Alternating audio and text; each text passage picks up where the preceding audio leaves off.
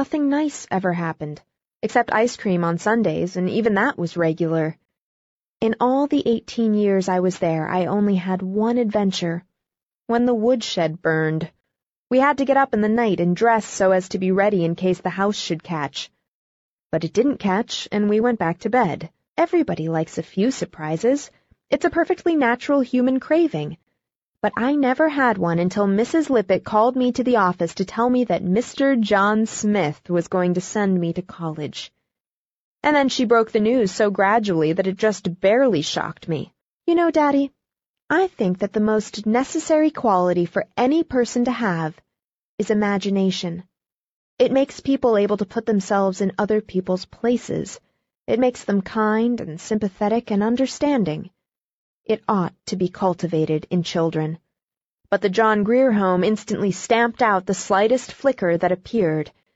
Duty was the one quality that was encouraged. I don't think children ought to know the meaning of the word. It's odious, detestable.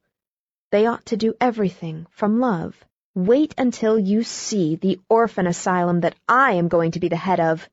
It's my favorite play at night before I go to sleep.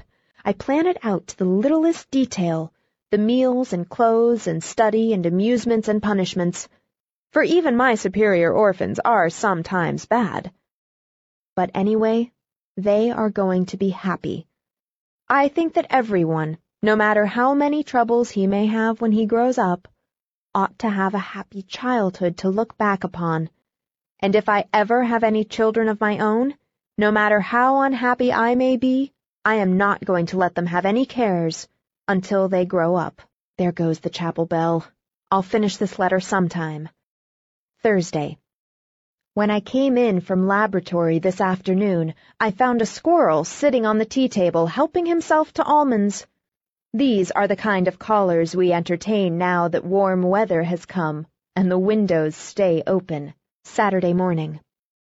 Perhaps you think, last night being Friday, with no classes today, that I passed a nice, quiet, readable evening with the set of Stevenson that I bought with my prize money.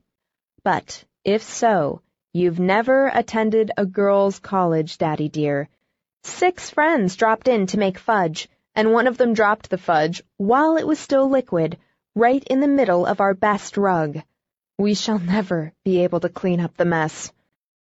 I haven't mentioned any lessons of late, but we are still having them every day. It's sort of a relief, though, to get away from them and discuss life in the large. Rather one-sided discussions that you and I hold, but that's your own fault. You are welcome to answer back any time you choose. I've been writing this letter off and on for three days, and I fear by now vous êtes bien bored. Goodbye, nice Mr. Man.